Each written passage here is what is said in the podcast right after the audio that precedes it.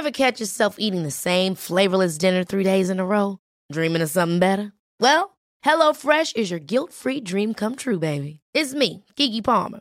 Let's wake up those taste buds with hot, juicy pecan-crusted chicken or garlic butter shrimp scampi. Mm. Hello Fresh. Stop dreaming of all the delicious possibilities and dig in at HelloFresh.com. Let's get this dinner party started.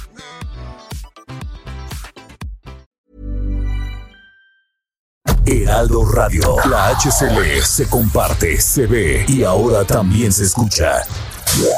Inicia las noticias de la tarde con Jesús Martín Mendoza en Heraldo Radio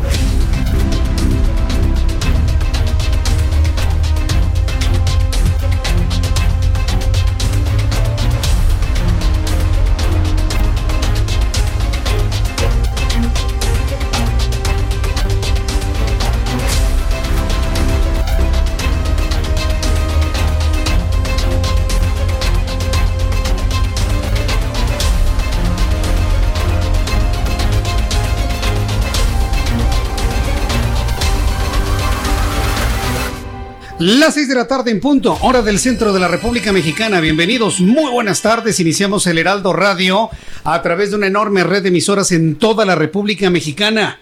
Súbale el volumen a su radio, que hoy en todo el país se debe saber que el Heraldo Radio está haciendo una transmisión especial desde el Centro Médico ABC en el Campus Observatorio. Me da mucho gusto saludarle. Es una gran oportunidad para estar en comunicación con usted el día de hoy y sobre todo presentarle lo que se, se está haciendo bien y muy bien en cuanto a todos los protocolos para atender a personas con COVID-19. Entonces, pues yo le invito a que usted esté con nosotros el día de hoy y sobre todo pues que conozca de qué manera estamos haciendo bien las cosas en México en materia de COVID-19. Súbale el volumen a su radio en esta transmisión especial desde el Centro Médico ABC en la zona de observatorio.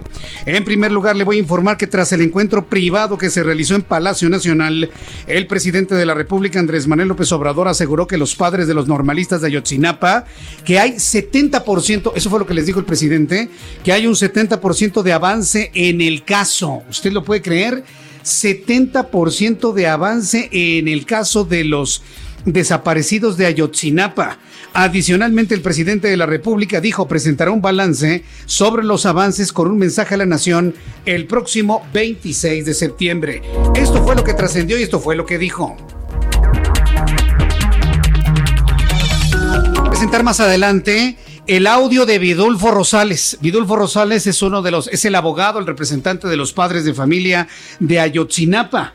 Más adelante le voy a presentar lo que dijo al salir de la reunión con el presidente de la República. También en este resumen de noticias le informo que la Fiscalía General de Justicia del Estado de México liberó a las 13 personas que fueron detenidas por el delito de ocupación ilegal eh, de la Comisión Estatal de los Derechos Humanos ubicada en el municipio de Catepec. También en este resumen de noticias le informo que el presidente de este país confirmó la realización de conmemoraciones para la independencia de México la próxima semana. Apuntó que las celebraciones comenzarán el 13 de septiembre con las conmemoraciones a los niños héroes de Chapultepec. Sin embargo, señaló que no habrá público en los festejos. Bueno, es, sorprendente todo lo que, lo que se ha dicho sobre este asunto. Más adelante le voy a tener detalles ¿De qué manera? Bueno, pues también de alguna manera se busca hacer algún tipo de algún tipo de recuerdo el próximo 27 de septiembre. Más adelante le tendré toda esta información aquí en el Heraldo Radio. Bien, en las noticias del día de hoy, por supuesto, eh, le comento y le informo aquí en el Heraldo Radio que estamos transmitiendo desde el Centro Médico ABC en el campus Observatorio. También le informo que este miércoles Raquel Buenrostro, jefa de Servicios de Administración Tributaria, expuso que el gobierno federal condonó 413 mil millones de pesos en impuestos durante las administraciones de los expresidentes Felipe Calderón y Enrique Peña Nieto. Los integrantes del Frente Nacional Anti-AMLO, Frena, se convirtieron en noticia el día de hoy y volvieron a instalar su plantón en el Zócalo Cap. Eso de que lo volvieron a instalar, más bien lo instalaron por primera vez gracias a un amparo que lograron, luego de que se retiraron sus casas de campaña que mantuvieron durante cinco días en las avenidas Juárez y Paseo de la Reforma en la alcaldía Cuauhtémoc. También informo que el gobernador de Chihuahua, Javier Corral, denunció que el gobierno federal canceló la cooperación en seguridad en la entidad en venganza por el conflicto del agua Ahora Javier Corral está hablando de una venganza política. ¿Puede usted creerlo? Bueno, pues le voy a tener los detalles más adelante aquí en el Heraldo Radio. Y el gobernador de Chihuahua, bueno, el gobernador de Chihuahua se convierte en personaje de la noticia. Lo estamos buscando a ver si podemos entrevistarlo el día de hoy. También el presidente de este país, López Obrador, informó que su gobierno trabaja en una reforma para que los créditos del Infonavit y Fobiste se entreguen de manera directa a los trabajadores para que decidan si se compra un departamento, un terreno o modificar su casa. Hospitalizaciones por COVID-19 siguen a la baja en la Ciudad de México. Esto fue lo que comentó hoy la jefa de gobierno, Claudia Sheinbaum. La jefa de gobierno informó que siguen a la baja las hospitalizaciones por COVID-19 en la capital del país.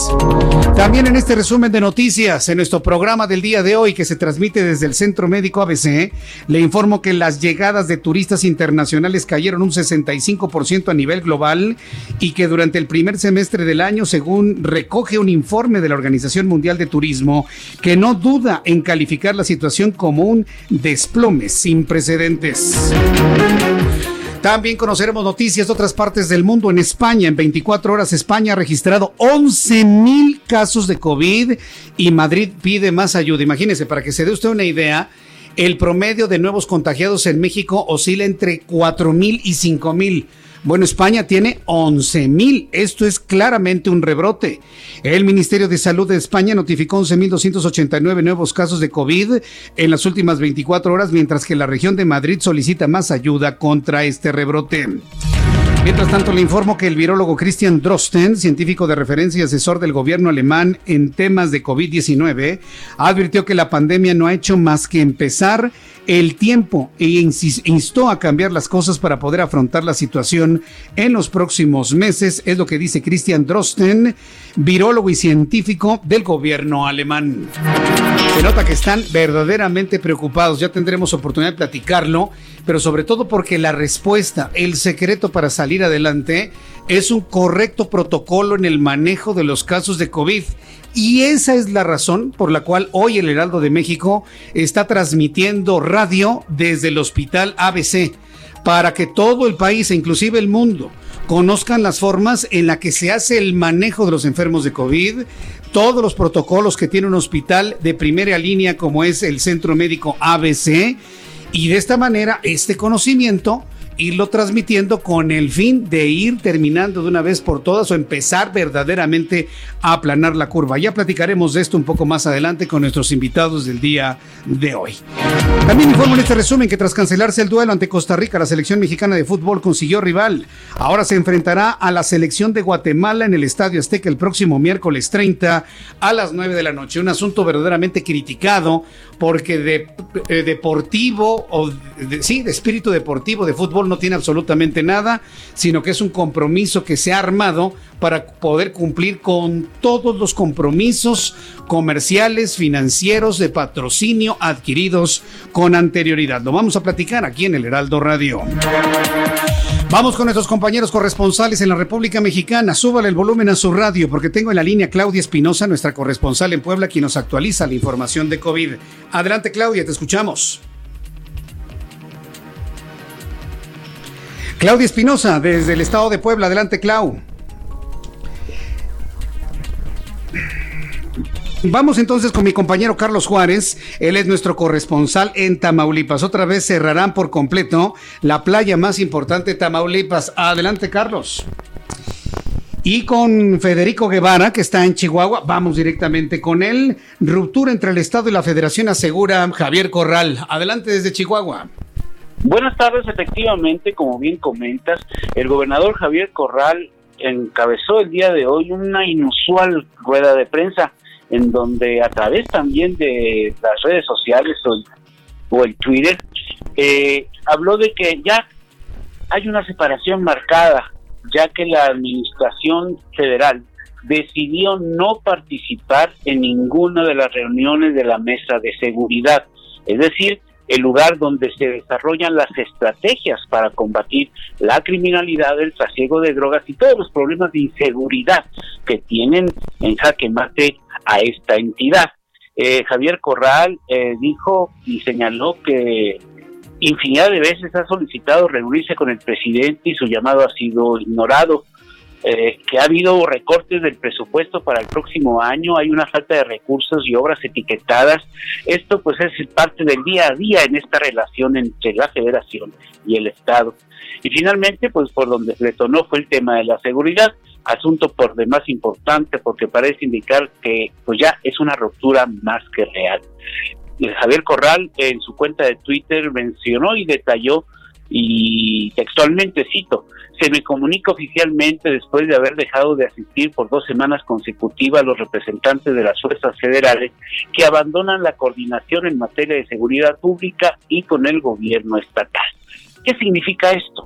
Que al momento de estas reuniones de la mesa de seguridad, ni las ni el ejército, ni la Guardia Nacional, ni ningún miembro del gobierno federal que tiene que ver con seguridad van a estar presentes. Es decir, que pues va a ser una toma de decisiones sin las partes correspondientes y los actores necesarios para combatir la inseguridad, la violencia, el narcotráfico e infinidad de temas. Finalizó Javier Corral diciendo, esta es una decisión que muestra un talento autoritario y vengativo contra el pueblo de Chihuahua al que finalmente se perjudica. Señala esto el gobernador porque da a entender de que esto fue a raíz del problema del agua. Correcto, lo revisaremos con más detalle un poco más adelante. Estamos en el resumen de noticias. Gracias Federico Guevara, que tengas muy buenas tardes. Y vamos directamente con Claudia Espinosa hasta el estado de Puebla. Adelante Claudia. Así es, Jesús Martín, te saludo con gusto a ti a los amigos del Heraldo Red, pues para darte a conocer que este día pues han aumentado los casos de COVID-19, no en un gran medida, 98 son los que se acumularon en las 24 horas, de acuerdo con el secretario de Salud, José Antonio Martínez García, suman 32.676 los casos acumulados, pero solamente de estos hay 721 activos en 65 de los 217 municipios de la entidad. Por el momento hay 471 personas hospitalizadas, de las cuales 109 se reportan graves. Las autoridades sanitarias comentaron que confían en que esa tendencia pues se mantenga para que se pueda permitir el progreso de la reactivación económica gradual en la entidad y también han dado a conocer que bueno estas previsiones de la Universidad de Washington donde se señala podría haber un incremento de defunciones para el cierre de año pues no están comprobadas ya que se tiene previsto comenzar con el periodo de vacunación de la influencia para de esta forma pues paliar un poco la baja de las temperaturas que podría traer además del COVID algunas otras enfermedades respiratorias. Es la información desde Puebla. Muchas gracias por la información, Claudia. Muy buenas tardes.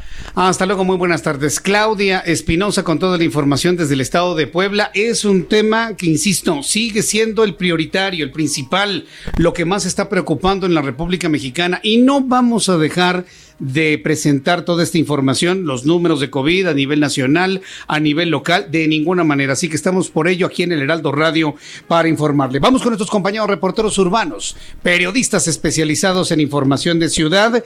En unos instantes vamos a tener comunicación con ellos porque ya se está preparando todo para el aguacero que va a caer seguramente después de las 7 u 8 de la noche. Todo parece indicar que en la capital de la República vamos a tener una fuerte lluvia ya entrada la noche. Empezamos con Daniel Magaña. ¿En dónde te ubicas, Daniel? Adelante. ¿Qué tal Jesús Martín? muy buenas tardes. Nos ubicamos recorriendo la zona de la avenida Pasó la Reforma y se continúan estas complicaciones debido a este bloqueo. Si bien un grupo, pues de, pues el, eh, este movimiento frena ya ingresado hacia la zona del Zócalo capitalino, todavía no se han retirado estas casas de campaña que se habían colocado en la zona de la avenida Paseo de la Reforma, concretamente en el sentido que va hacia la zona norte, así que pues esta reducción de carriles pues sí genera complicaciones en toda esta zona, el sentido opuesto con mejores condiciones para trasladarse hacia la zona del Ángel eh, de la Independencia o bien para las personas que un poco más adelante se incorporan hacia la avenida Lieja. El reporte de Jesús Martín. Muy buena tarde. Muy buenas tardes, eh, Daniel Magaña. En unos instantes voy a estar en contacto con Gerardo Galicia con toda la información que se ha generado también en el Valle de México. Pero mientras tengo a Gerardo, voy a presentarle lo que Abraham Arreola ha encontrado sucedido un día como hoy, 23 de septiembre, en México, la historia y el mundo. Adelante, Abraham. Amigos, muchísimas gracias. Esto es un día como hoy en la historia, 23 de septiembre. 1939 muere Sigmund Freud, médico australiano, quien fue el iniciador del psicoanálisis. 1889 en Japón se funda la fábrica de naipes Nintendo. Sí, empezaron con naipes. Mientras tanto, en México, en 1519, el conquistador Hernán Cortés entra en Tlaxcala.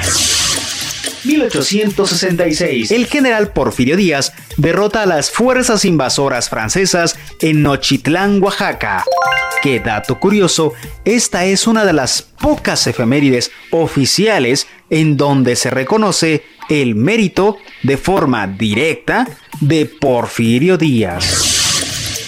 1913. En México, Belisario Domínguez Palencia, senador por el estado de Chiapas, pronuncia un discurso en contra de Victoriano Huerta. Este tipo de acciones le costará la vida más adelante. 1968. El ejército invade las instalaciones del Instituto Politécnico Nacional en el casco de Santo Tomás, capturando y matando a una gran cantidad de estudiantes.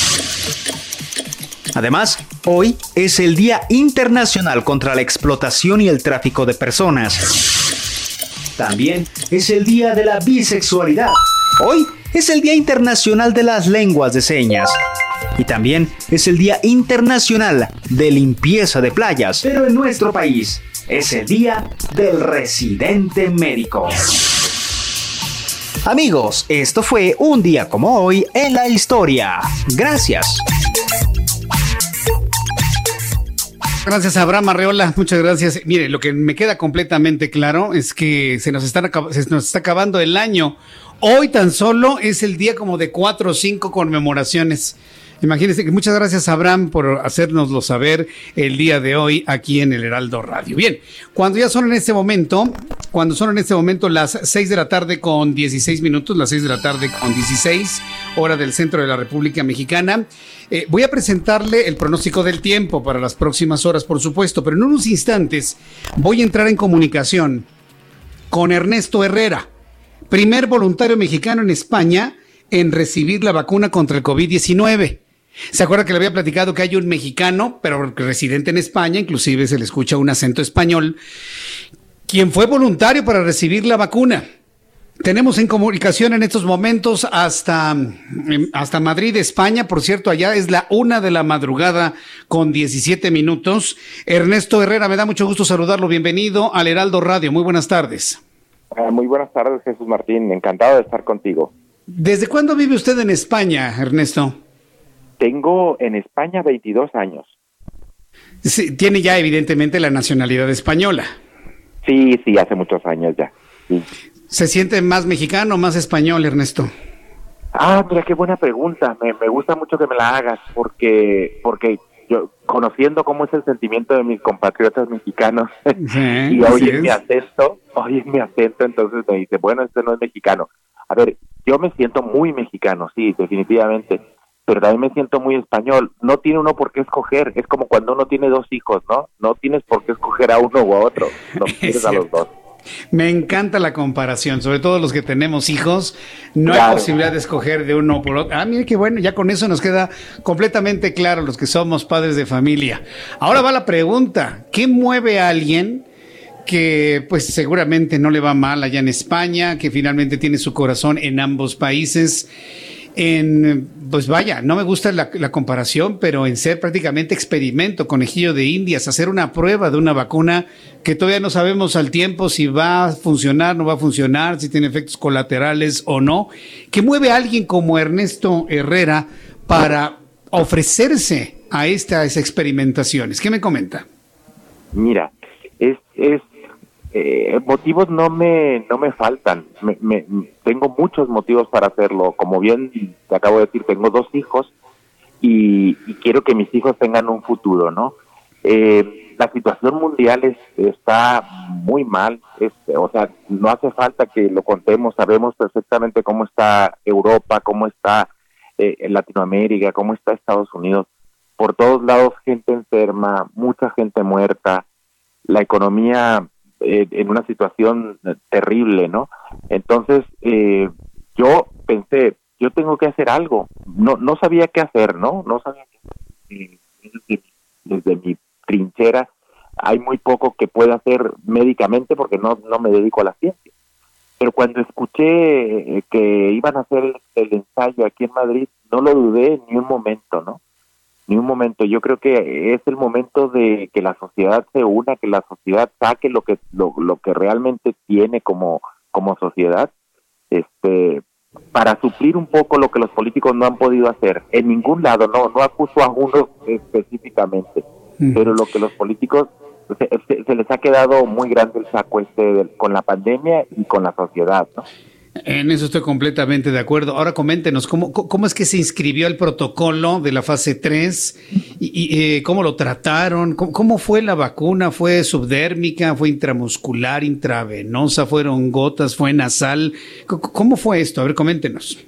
Sí, claro que sí. Mira, yo escuché el, anuncio en la televisión y, lo que único que dijo el ministro de Sanidad que se iba a ensayar en tres hospitales españoles. Y todos en Madrid y uno en Santander. Pues yo llamé a los de Madrid y llamé al que me quedaba más cerca eh, y me dijeron, afortunadamente ya estamos completos, ya no estamos más voluntarios, pero te dejamos en reserva. Y se me ocurrió llamar al otro, llamé al, al Hospital de la Princesa, que es donde, me están, donde estoy yo haciendo el ensayo. Entonces me dijeron, aquí sí necesitamos, te, vamos a llamar en unos días y te vamos a explicar eh, qué consiste la vacuna. Y así fue hasta llegar al, al día de la vacuna, previo eh, me hicieron una, una serie de reconocimientos médicos y, y también era un requisito indispensable no haber pasado la enfermedad, por lo que me hicieron la prueba PCR y la, y la prueba, el test eh, serológico que le llaman, ¿no? Entonces yo no había pasado la enfermedad, así que pude, pude ser voluntario para, para la vacuna. La vacuna me la pusieron en el brazo izquierdo, como, como muchas vacunas que se ponen en el brazo. Eh, de entrada no me dolió nada, pero al minuto más o menos así empecé a sentir un, un cierto dolor, pero muy leve, eh, nada para que la gente se asuste. Eh, y aparte, hoy se cumplió la semana en que me, que me pusieron la vacuna y he ido al hospital porque me tocaba revisión y todo está perfecto. Yo he tenido muy poca reacción a la vacuna, o sea, prácticamente salvo el, la molestia del brazo durante dos días, no tuve ni fiebre, no tuve ni náuseas, que, cosas que podían suceder, ¿no? Pero que afortunadamente a mí no me han pasado y eso me da mucha alegría porque significa que la vacuna va por buen camino. Pero como dices tú, sigo siendo un conejillo de indias y, lo admito, o sea, no es, no es malo serlo en este momento. Sí, no, bueno, yo me, disculpo por, por lo que puede inferirse o entenderse por el término, pero vaya, me, refiero a que prácticamente todos en el planeta, todos los seres humanos, estamos en un proceso de experimentación, inclusive en todos los ámbitos, en el ámbito social, en el ámbito empresarial, en el económico, estamos aprendiendo nuevas formas de vivir y coexistir, en fin, creo que todos estamos de una u otra manera involucrados en un renacimiento de la, de la humanidad y lo que usted ha decidido, Ernesto Herrera, verdaderamente es asombroso, es ejemplar, es de valientes porque la prueba está en que no hay ningún político que diga, yo pongo aquí mi brazo. Bueno, creo que la hija de Vladimir Putin sí se hizo, hay una prueba con la Sputnik 5, pero de ahí en fuera no he conocido absolutamente a nadie. ¿Cómo se ha sentido? ¿No ha tenido algún tipo de problema neurológico? ¿Siente usted algún tipo de parálisis? ¿Ha perdido algún tipo de habilidad? Y lo pregunto sobre todo por lo que se ha encontrado en reacciones en la vacuna británica, la de AstraZeneca Oxford. ¿Usted cómo se ha sentido posterior pues a la vacunación? Sí, efectivamente, ninguna molestia, de momento ninguna molestia. Eh, yo, yo no sé si es la emoción, porque me preguntaron muchas veces los medios de comunicación aquí en España cuando me iba a poner la vacuna antes, ¿no tienes miedo? Y le dije, les dije, no tengo miedo, tengo mucha ilusión. Me sentía muy ilusionado y esa ilusión la sigo teniendo ahora, ¿sabes? Pensando que, que, que, que de verdad la vamos a, vamos a llegar a tener la vacuna y se va a acabar esta pesadilla, ¿no?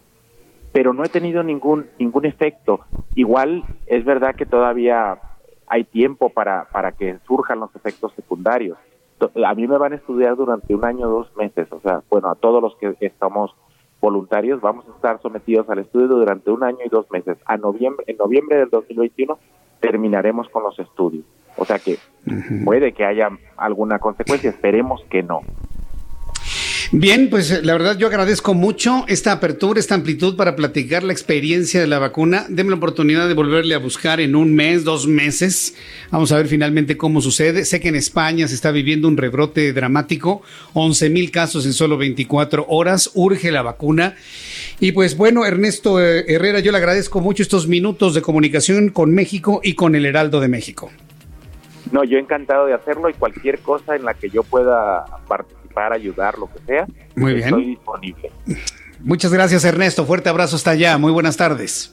Un fuerte abrazo, buenas tardes. Hasta luego, muy buenas tardes. Es Ernesto Herrera, voluntario mexicano español, el primero en recibir la vacuna contra el COVID-19, dice sentirse perfectamente bien. Voy a ir a los anuncios, regreso enseguida con más noticias aquí en el Heraldo Radio, hoy transmitiendo desde el Centro Médico ABC. Escríbame a través de mi cuenta de Twitter, arroba Jesús Martín MX. Escuchas a Jesús Martín Mendoza con las noticias de la tarde por Heraldo Radio, una estación de Heraldo Media Group. Heraldo Radio, la HCL se comparte, se ve y ahora también se escucha.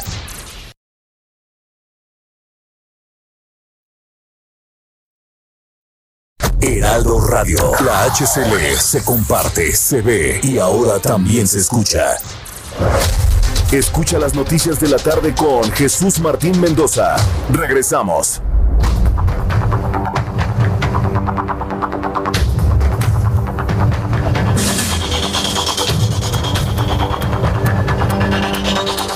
Ya son en este momento las seis de la tarde con 30 minutos, seis y media hora del centro de la República Mexicana. Estamos hoy de verdad muy, muy contentos de estar en nuestra cabina especial del Heraldo Radio. Es, una cabina verdaderamente extraordinaria que nuestro equipo de ingenieros ha instalado en el American British Cowdrey, el hospital ABC, lo que significa ABC, el hospital o el centro médico ABC, como nos han dicho, que finalmente ya es una institución eh, hospitalaria que ha trascendido más que al hospital ha trascendido a ser verdaderamente un centro médico. Para nuestros amigos que nos están viendo a través de YouTube, de YouTube en el canal Jesús Martín Le estoy presentando una fotografía de cómo luce nuestra cabina. Este es el, eh, el- la entrada al edificio central o a la torre central del, del centro médico ABC y entrando, entrando nos encontramos aquí con nuestra cabina perfectamente instalada. Tenemos sala de espera, tenemos cabina, tenemos estudio, tenemos todos los implementos necesarios. Ahí la fotografía que le estoy enviando es precisamente en el momento en que estaba mi compañero Javier Solórzano transmitiendo en esta, en esta cabina. Y un poquito más tarde, como ya le adelantaba a nuestros amigos que nos ven a través de YouTube, voy a platicar con el doctor Diego Angulo, miembro del cuerpo médico del Centro Médico ABC. Vamos a hablar de todos los servicios que presenta el centro médico, por supuesto. Ya le platiqué la diferencia que hay entre un hospital y un centro médico. Y también más adelante conversaré con la doctora Roxana Trejo, gerente de la unidad de vigilancia hospitalaria epidemiológica. Con ella vamos a platicar algo muy interesante. ¿Cuál es el protocolo que se sigue en un hospital de esta talla, en un centro médico de esta talla, cuando llega un enfermo de COVID? Entonces, quiere conocerlo, quiere saber lo que es lo que se hace, cuáles son los protocolos que se activan, cuáles son los cuidados que se tienen. Bueno, pues al ratito lo vamos a conocer, porque me parece que el trabajo que se ha realizado durante todos estos años vale la pena transmitirlos. ¿Con qué objeto? De que todas las instituciones médicas del país tomen de alguna manera ejemplo de lo que se puede hacer. Si nosotros como sociedad, y se lo he dicho en muchas ocasiones, como sociedad, ponemos de nuestra parte, utilizando el cubrebocas, eh, lavándonos las manos, teniendo todos los cuidados para no transmitir el COVID o contagiarnos de COVID-19, y si esto lo sumamos a protocolos hospitalarios de primer mundo, como los que hemos podido observar el día de hoy aquí, estaríamos en el camino para que rápidamente eh, los efectos del COVID vayan hacia la baja, pero sobre todo más importante aún, evitar los recontagios, evitar el fenómeno que están viviendo países de Europa.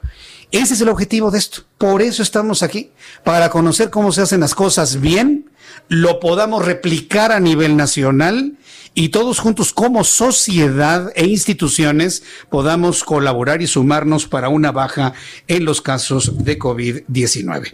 Bien, una vez explicado esto y invitándola a que no se pierda ni un solo minuto nuestro programa el día de hoy, voy a darle a conocer el pronóstico del tiempo para las próximas horas.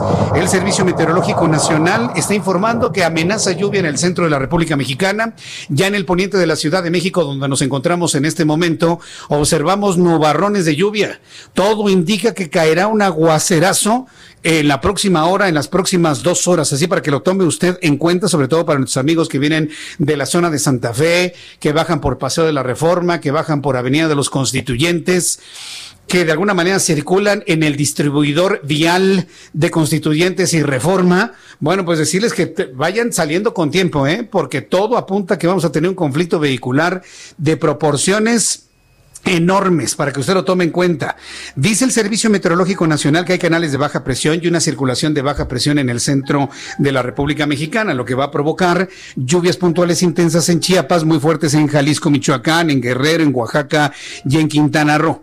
Para esta noche y madrugada, un canal de baja presión en el sureste de la República Mexicana, en la península de Yucatán en interacción con el ingreso de humedad del Océano Pacífico y Golfo de México, van a provocar lluvias puntuales intensas en Chiapas, muy fuertes en Oaxaca, en Quintana Roo, en Tabasco, en Campeche, en Yucatán, acompañadas de descargas eléctricas y rachas de viento. Y por otro lado, un segundo canal de baja presión extendido sobre el occidente y centro, así como el sur de la República Mexicana. Dice el Servicio Meteorológico Nacional que tendremos un canal de baja presión, tendremos un ingreso de humedad, segundo canal de baja presión, tendremos un sistema de alta presión, pero en la zona de Baja California y Sonora, todos los ingredientes para tener lluvia, nubosidad en lo que es el occidente, centro, parte del norte, occidente, centro, sur, sureste de la República Mexicana. Se salva la península de Yucatán para quienes han viajado a Cancún, Quintana Roo. No, bueno, tienen un climazo, pero verdaderamente de, de envidia. Y bueno, pues ya conociendo estos elementos, le doy a conocer el pronóstico del tiempo para las siguientes horas. Amigos que nos escuchan en Guadalajara, Jalisco, la temperatura en este momento es de 22 grados, la mínima estará en 19 y la máxima para mañana en 29. Está nublado, llueve en Guadalajara en algunos puntos de la gran capital del estado de Jalisco. Amigos de Monterrey, Nuevo León, me da mucho gusto saludarlos. La temperatura en este momento está en 26 grados, la mínima estará en 22 y la máxima en 32. Acapulco, Guerrero, amigos del 92.1 de FM. Estoy enterado que ya nuestro programa de noticias es el programa de elección en radio en Acapulco.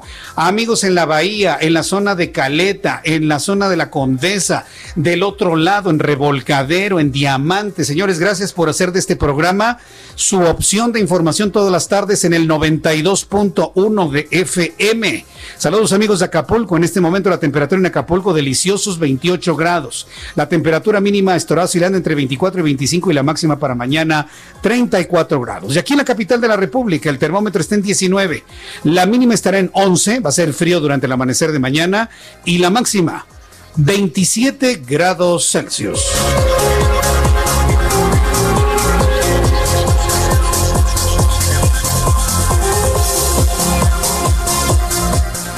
Ya son en este momento las 6 de la tarde con 36 minutos tiempo del centro de México. La noticia número uno del día de hoy es frena se convirtió en el centro de la noticia. ¿Por qué le digo esto? Porque finalmente logran un amparo que les permiten la entrada con todas sus tiendas de campaña al Zócalo Capitalino. Entonces ya lograron ingresar. Si vemos las imágenes que nos envía Webcams de México desde las instalaciones del Gran Hotel de México que se encuentra ahí en el Zócalo Capitalino, es una manifestación chiquitititita, apenas cubre la décima parte de la plancha del Zócalo. Pero el hecho político está, lograron llegar al Zócalo, se han instalado en este lugar y mi compañero Gerardo Galicia se encuentra en el centro de la noticia y nos informa. Adelante, Gerardo. Así es, Jesús Martín, y es que con el, con el arribo del Frente Nacional Anti-AMLO se dan cita también los grupos antifrena, que en estos momentos los podemos escuchar gritar toda una serie de consignas en pro de la Presidenta de la República, Andrés Manuel López Obrador. Y ya lo mencionabas, este campamento se trasladó, Jesús Martín, a este primer cuadro de la ciudad bajo ciertas restricciones. Tenemos vallas metálicas que impiden que los manifestantes lleguen hasta las puertas de Palacio Nacional. Tenemos por lo menos tres eh, cercos metálicos, además de la presencia de elementos policíacos. Y de hecho han estado llegando más efectivos de la Secretaría de Seguridad Ciudadana, precisamente para evitar que se llegue a un roce, que se llegue a los golpes entre las personas que se manifiestan en contra del presidente y con los que están llegando a defenderlo. Son dos grupos eh, realmente pequeños los que están en ese punto y de hecho existe la posibilidad de que en próximos minutos se pueda reabrir la vialidad en eh, Paseo de la Reforma eh, y justo se troque con la Avenida Juárez, toda vez que la mayoría de personas que acampaban en ese punto siguen llegando hasta este punto. De hecho, podemos apreciar cómo por la calle 5 de Mayo hay personas llegando con sus casas de campaña para poderlas instalar en esta área del Zócalo de la Ciudad de México. El Zócalo queda completamente cerrado prácticamente para los peatones y para los automovilistas y el único acceso para poder eh, arribar hasta este punto, Jesús Martín, es por la calle 5 de Mayo. Si necesitan llegar al Metro Zócalo, será por la calle 5 de Mayo, donde puedan caminar eh, llegar a la banqueta y poder ingresar al sistema de transporte colectivo metro. Y por lo pronto, el deporte. Unas notas. Gracias por la información, Gerardo. Hasta luego. Hasta luego. Eh, se escucha ahí precisamente toda la gente que está apoyando a Frena. Por cierto, muchas personas que me están escribiendo a través de nuestra plataforma están expresando su apoyo a este movimiento lograron llegar hasta el Zócalo. Fíjese que hay un asunto muy, muy interesante. A mí, por supuesto, me llama poderosamente la atención y lo vamos a tener un poco más adelante con mi compañero Carlos Navarro. Una vez que llegan a este lugar, la jefa de gobierno de la Ciudad de México, Claudia Sheinbaum, le está pidiendo a líderes, dirigentes de Frena y a todos los manifestantes de Frena que no dejen las casas de campaña vacías, que las usen, que se metan, que estén ahí Sí, evidentemente para evitar todo lo que ya sucedió a principios de esta semana y que conocemos con amplitud. Les están eh, pidiendo que se queden ahí. Eh, Orlando, tú me dices si tenemos a Carlos Navarro. Eh, eh, en unos instantes más vamos a estar en contacto con mi compañero Carlos Navarro de una vez para que nos comente lo que Claudia Sheinbaum, jefa de gobierno, está pidiendo. Hay que recordar que inclusive el presidente de la República, Andrés Manuel López Obrador, en su conferencia matutina, le dijo a los señores de Frena, bueno, está muy bien, los vamos a cuidar, no pasa nada, vamos a garantizar su derecho a la manifestación, pero por favor, habiten las casas de campaña. Por eso le digo, este movimiento desde mi punto de vista, pues como que tiene sus pros y sus contras, porque ahora ya lo utilizaron de una manera en el cual, además de que el presidente se ha burlado del movimiento Frena, ahora los tienen amarrados a que ni siquiera salgan de su casa de campaña. Carlos Navarro nos tiene los detalles de lo que comentó Claudia Sheinbaum, jefa de gobierno de la Ciudad de México. Adelante, Carlos, te escuchamos. Muy buenas tardes. Muy buenas tardes, Jesús Martín. Te saludo con gusto a ti, el auditorio y bien la jefa de gobierno Claudia Sheinbaum invitó a los dirigentes del movimiento del del Frente Anti-AMLO Frena a que ocupen realmente las casas de campaña que han, que han estado instalando en su plantón y que ahora estarán en la plancha del Zócalo Capitalino. Escuchemos. Eh, al igual que el presidente, pues ya que van a venir al Zócalo, yo creo que sí es importante que los promotores de estas movilizaciones pues se queden en el Zócalo. Ya vimos cómo están las casas de campaña, ayer se volaban todas con el viento. Pues si van a poner casas de campaña, pues sí sería bueno que se quedaran a dormir ahí los dirigentes, porque pues es muy difícil que tengan allá unas cuantas personas, lo demás sea pura escenografía y a lo mejor ellos andan en hoteles o no. Entonces, pues si van a poner casas de campaña, pues sí es importante que pues las ocupen. La mandataria capitalina Claudia Sheinbaum señaló que ellos como gobierno de la Ciudad de México tienen la obligación de garantizar la seguridad de estas personas que se han estado manifestando para que el presidente Andrés Manuel López Obrador renuncie a su cargo. Incluso destacó la mandataria que va a haber otro, otras dos protestas, que es una de normalistas y otra de grupos feministas, por lo tanto tienen que resguardar para evitar cualquier confrontación. Esto después de que hoy por la mañana la Secretaría de Gobierno de la Ciudad de México reconociera que les iban a ceder el paso al Zócalo Capitalino después de que un juez les otorgara amparos para el libre tránsito. Es por ello que la jefa de gobierno va a garantizar la seguridad. Escuchemos. Entonces, eh, nuestra obligación pues es resguardarlos a ellos, esencialmente. Entonces, tenemos una vigilancia policial un poco mayor en el centro histórico, pues para poder eh, darle protección a toda la ciudadanía y particularmente a quien se moviliza y a quienes están transitando por el centro histórico. Bien, Jesús Martín, entonces hoy el movimiento logró acudir al Zócalo Capitalino muy distinto a lo que le hacen otras movilizaciones. Normalmente el gobierno de la ciudad los encausa a través de la calle de 5 de mayo y en esta ocasión eh, llegaron al Zócalo por el corredor peatonal Francisco y Madero. Jesús Martín, la información que te tengo. Muchas gracias por la información. Hasta luego. Hasta luego, que te vaya muy bien. Bueno, pues esto es lo que sucedió en el Zócalo Capitalino. Esa es la razón, esa es la razón por la cual yo le quiero decir con toda franqueza, yo en lo personal, yo Jesús Martín, yo no estoy de acuerdo con la forma en la que se manifestó Frena con sus casas de campaña. Definitivamente no. Es un movimiento que no le ayuda, es una forma que no le ayuda al movimiento opositor en México. ¿Por qué no le ayuda? Porque se ha prestado para la burla y el escarnio. Oigan, pues métanse a las casas de campaña, úsenlas, úsenlas.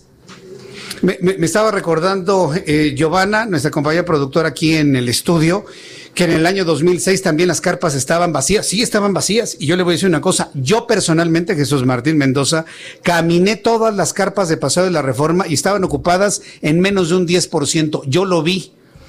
Pero eran diferentes, eran carpas, eran carpas gigantescas se gastaron un dineral en poner tubos, en poner mecates, en poner carpas, no tiendas de campaña. Esas no se volaban con el viento. Esas se mantenían con lluvia, se mantenían con viento completamente en el lugar, pero esas no se volaban. Estas sí se vuelan. Entonces, imagínense de lo que estamos hablando, ¿no? Estamos hablando que el movimiento frena perdió toda posibilidad de criticarle a López Obrador y al presente gobierno lo que hicieron en 2006. Ya perdieron toda esa posibilidad. Se les acabó esa argumentación porque hicieron exactamente lo mismo. Por eso no estoy de acuerdo. En lo personal, que están ahí, pues sí. Que el movimiento es importante, sí. Que libre expresión, sí. Que, que lo que están pidiendo es legítimo, claro que es legítimo y deseable para muchos mexicanos. Pero la forma, la forma es la que no ha convencido, inclusive a muchos que coincidimos con la forma opositora en la cual se han hecho las cosas, que coincidimos de manera personal y muy libre, ¿no? Entonces vamos a ver finalmente cuánto tiempo va a durar esto, si efectivamente un Gilberto Lozano va a dormir en una de las carpas o de las casas de campaña y pues se lo estaré informando en los próximos minutos. En unos instantes estará aquí en el estudio, en unos instantes estará aquí en el estudio el doctor Diego Angulo. Él es miembro del cuerpo médico del Centro Médico ABC. Eh, vamos a platicar con él sobre las medidas de seguridad y atención programada, pero sobre todo toda la serie de servicios que se ofrecen aquí en el ABC. En unos instantes ya, ya lo vamos a tener aquí precisamente para cumplir con el programa que está publicado para cumplir con el programa que está aquí publicado. Bienvenido, por favor, doctor, gracias. En este momento está entrando aquí a nuestro estudio, instalado aquí en el Hospital ABC. Evidentemente el doctor viene ataviado con su, con su seguridad. Yo voy a hacer lo mismo. Me voy a poner mi cubrebocas porque el doctor Angulo, precisamente, él se encuentra en contacto con muchos eh, pacientes de todo tipo. Y entonces, bueno, pues en atención a los protocolos que se han establecido aquí en el Centro Médico ABC, nos colocamos cubrebocas y me escucho un poquito apagado, bueno, es porque tengo el cubrebocas. Doctor Diego Angulo, me da mucho gusto saludarlo. Gracias por recibirnos aquí en el Centro Médico ABC. Gracias, Jesús Martín. Contentos de recibirlos, contentos de platicar con tu auditorio. Platicaba hace unos instantes con colaboradores de este centro médico, cómo finalmente este lugar ha dejado de ser el Hospital ABC o el Hospital Inglés para trascender a ser un centro médico en toda la forma. ¿Cuántas eh, especialidades se atienden aquí en este centro médico, doctor? Híjole, prácticamente Jesús Martín tenemos todas las especialidades este, que puede requerir un paciente. Tenemos todos los equipos, toda la tecnología más novedosa que eh, una enfermedad puede, puede necesitar, ¿no? Entonces, por eso somos un centro médico, porque somos, trabajamos mucho en equipo, trabajamos mucho entre especialidades, y entonces le damos una atención integral al paciente. Correcto. Ahora, eh, sabemos que eh, el centro médico ABC, pues vaya, le ha salvado la vida a muchas personas. Hemos sabido de personas muy importantes de nuestro país que se han atendido aquí, que han salido adelante. Es decir, voy, voy en ese sentido, que el centro médico ABC tiene ya una tradición y eh, muy importante en cuanto a salvar vidas. Viene el problema de la pandemia de COVID y tienen que readecuarse y reinventarse. ¿Cómo fue esta historia para poder instalar dentro, dentro, dentro de este mismo centro médico ABC un área que atienda COVID, pero que al mismo tiempo se mantenga la seguridad en todas las otras áreas? ¿Cómo lo hicieron? Coméntenos. Claro, bueno, cuando, cuando veníamos, vimos el problema que ya venía para a México, el centro médico ABC tomó la decisión de, aceptar gente infectada con la pandemia en un principio este, y fue una preparación pues, muy ardua donde, donde nos capacitaron, sobre todo a la, a los, a la, gente de terapia intensiva. se, se, hizo todo una, un sistema arquitectónico y de operación para poder recibirlos.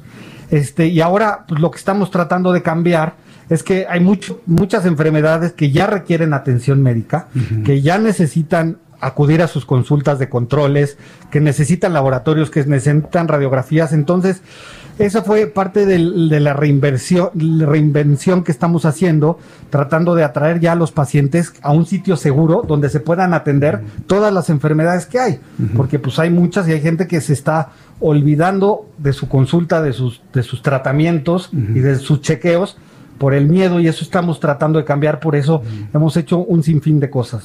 En la parte humana, ustedes como especialistas, como médicos, enfermeros, enfermeras, ¿qué, qué ha significado para ustedes la llegada de esta nueva enfermedad? ¿Cómo, cómo se ha asimilado dentro de esta comunidad del Centro Médico ABC? Pues mira, al principio sobre todo fue muy difícil porque fue, fue, fue, nos cayó a todos, este, aunque veníamos preparados, pues sí, la magnitud fue fuerte. Pero bueno, ahora justamente lo que estamos preocupados es por todas las otras enfermedades que estamos viendo. Estamos haciendo todo un sistema de seguridad para que el paciente acuda al centro médico ABC de forma segura. Creo que tú lo pudiste haber eh, notado para entrar. Se, ne- se ne- tienen muchos controles, se, se toma la temperatura, se desinfectan calzados, este, a cualquier, a cualquier parte, cualquier edificio que entre uno en el centro médico ABC, pasa estos mismos controles. Y también hemos nosotros modificado mucho la consulta, Jesús Martín. ¿Por qué? Porque queremos que el paciente sienta seguro en el consultorio, que eso es bien importante. ¿Qué hemos hecho? Pues desde luego la- las medidas generales de protección del cubrebocas y esto, desde luego también el, el- el contacto con el paciente, tratamos de hacerlo cálido porque también el contacto humano que hemos perdido por el distanciamiento, pero pues tenemos que tratar de la calidez siempre humana, de- de- de mantenerla. Este, las, las agendas las tratamos de cumplir, hemos espaciado mucho las citas para que no haya los- las salas de espera haya mucha gente, este, y, el lavado de manos, que desde luego el lavado de manos y, y- y la- y el uso de gel antibacterial en este hospital y en este centro médico ABC lleva mucho esa campaña, mucho estamos educando a la gente que se lave las manos constantemente y a nosotros mismos, Jesús Martín. ¿Cuál es el porcentaje de éxito que han tenido con estas, eh, estos protocolos de cuidado, tanto para personas externas como internas? Y me refiero a que si han estado libres de que la comunidad se haya transmitido con el eh, SARS-CoV-2. No, la verdad es que estamos, o sea, estamos, es un centro médico muy seguro. Este, desde el paciente que se tiene que internar por otro tipo de enfermedad, por alguna cirugía de urgencia, por algún tratamiento oncológico, el, el paciente y el familiar está muy seguro porque en principio, o sea, no, desde luego las visitas están restringidas, entonces no, no los familiares no pueden entrar y entonces hay ciertos protocolos de seguridad. Por otro lado, cualquier paciente que se interna o, o se necesita hacer algún estudio tiene que pasar por pruebas del, del COVID-19, tiene que pasar por tomografías, por, por varias cosas que nos hace humanamente posible lograr que el ambiente sea completamente seguro. Ahora, ya una vez teniendo todo esto, ¿qué se activa cuando llega un paciente con COVID? ¿Qué, qué- qué es lo que hacen? ¿Qué sucede en el centro médico ABC? Está completamente dividido arquitectónicamente. Si te das una vuelta, los invitamos a verlo. El- los pa- están muy- ya se hizo como una parte como muy aislada donde están los pacientes con la infección y, y cambió mucho la arquitectura de esto. La urgencia es diferente en los pacientes con problemas respiratorios que, no. O sea, ha habido, habido muchos cambios. Por ejemplo, laboratorio, rayos X, que la gente necesita ese tipo de servicios y necesita venir a esto. Nunca hay un contacto entre los pacientes que llegan a tener alguna infección con los pacientes que vienen a sus protocolos de rutina, a sus laboratorios, a sus radiografías. Muy bien, pues la verdad es que está todo muy bien eh, pensado, muy bien planeado.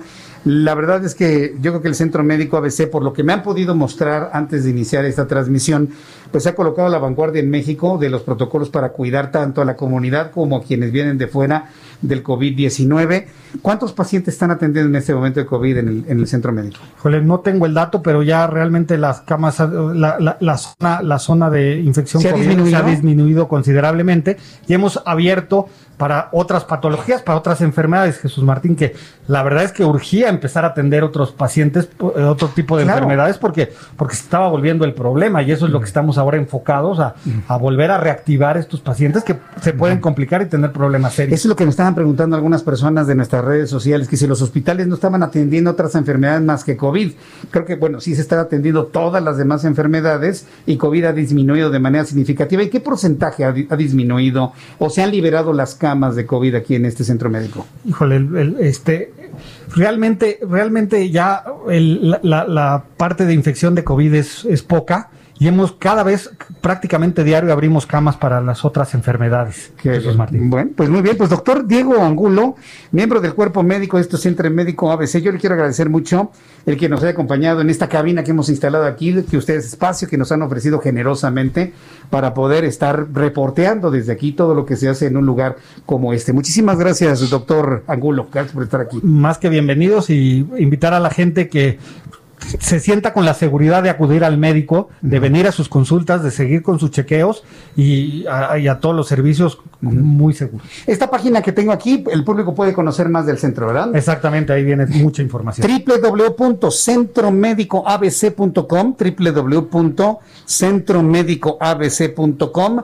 para que usted conozca más de cómo trabaja este centro médico. Doctor, muchísimas gracias. Gracias a ustedes. El doctor Angulo ha estado aquí con nosotros en esta cabina del Heraldo Radio. Faltan unos cuantos segundos para que vayan los mensajes comerciales. Eh, quiero invitarle a que después de los anuncios se quede conmigo para conocer un resumen y las noticias más actualizadas en este momento. Vamos a tener la actualización de los números de COVID que ofrece precisamente la Secretaría de Salud. Tendré comunicación con nuestros compañeros reporteros urbanos para que nos informen cómo están la- las cosas en el centro de la Ciudad de México. Amenaza lluvia. Vamos a ver de qué manera trata el, el tiempo a quienes están instalados en el Zócalo de la Ciudad de México. Y le invito para que me escriba a través de mis redes sociales, a través de Twitter, arroba Jesús Martín MX y a través de YouTube. Tenemos un canal donde usted y yo podemos conversar. En el canal Jesús Martín MX. Escuchas a Jesús Martín Mendoza con las noticias de la tarde por Heraldo Radio, una estación de Heraldo Media Group. Heraldo Radio.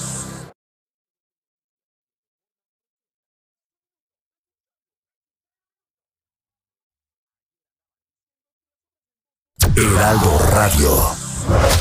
Escucha las noticias de la tarde con Jesús Martín Mendoza. Regresamos.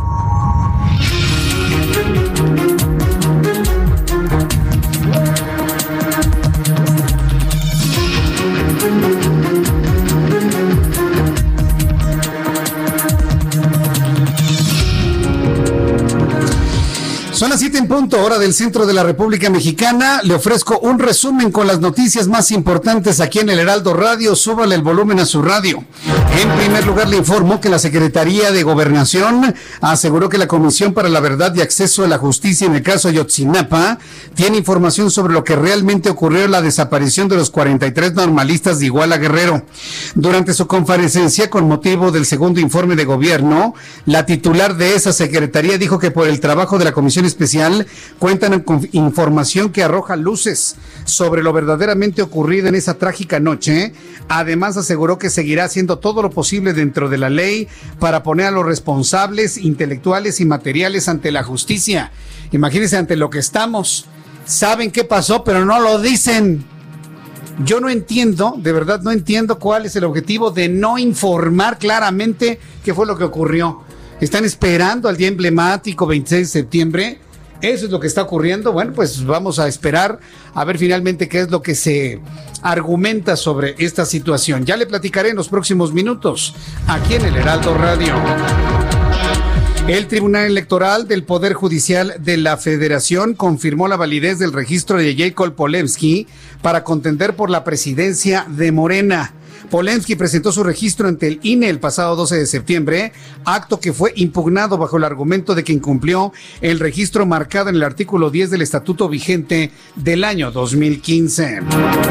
También le informo que el Instituto Mexicano del Seguro Social anunció el plan institucional que seguirá para reanudar los servicios médicos que fueron suspendidos por la pandemia de COVID-19 y que tiene como finalidad cuidar la salud de los trabajadores y de los propios pacientes. La dependencia federal detalló que el la estrategia se ajustará a la guía de continuidad para garantizar los servicios de las unidades médicas de la Administración Pública Federal en la nueva normalidad.